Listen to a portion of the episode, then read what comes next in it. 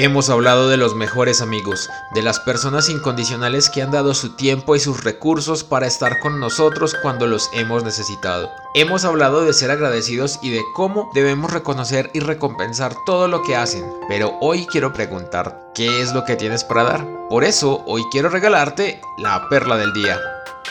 ¿Cuántas veces hemos sido los primeros en exigir tiempo, calidad, disposición de los demás hacia nosotros? ¿Cuántas veces nos hemos quejado de estar solos o de haber sido abandonados por nuestros amigos? Hoy quiero que nos ocupemos de hacer un inventario. Se trata de tu inventario y de las cosas que hay en ti que provocan esas cosas en los demás, de esa lista de cualidades y talentos que hay en ti y que tienes para darles a los que te rodean y cómo te ocupas de tus amigos para que ellos sepan que los amas y lo mucho que les importas. La vida se trata de dar, pero como significa que tenemos que compartir lo nuestro, entonces muchas veces nos quedamos solo con el otro lado, con la otra cara de la moneda y esperamos que la gente se dedique enteramente a nosotros, como si su vida solo girara alrededor nuestro. ¿Qué tanto le das a los demás de eso que estás reclamando. Amar es una decisión más que un sentimiento, porque los sentimientos son pasajeros y las decisiones permanecen. Entonces, ¿qué estamos decidiendo darle a los demás? Justo en esa respuesta es cuando salen excusas como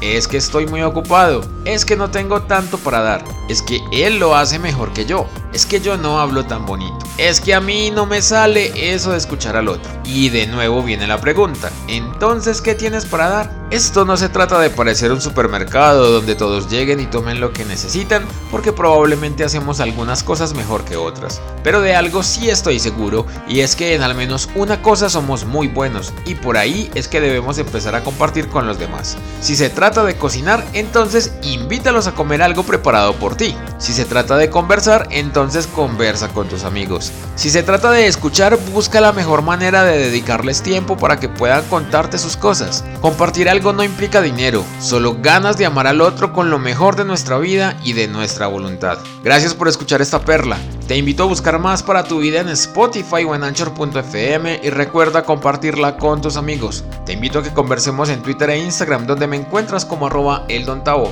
Nos escuchamos mañana.